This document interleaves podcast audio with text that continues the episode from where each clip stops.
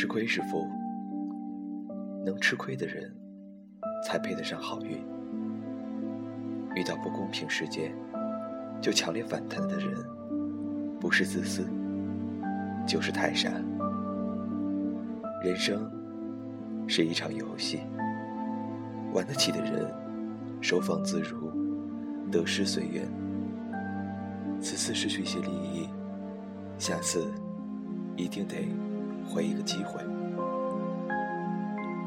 玩不起的人，只想着这就是我该得到的，凭什么不给我？真是怎么死的都不知道。新的一天，让我们收整心情，继续上路。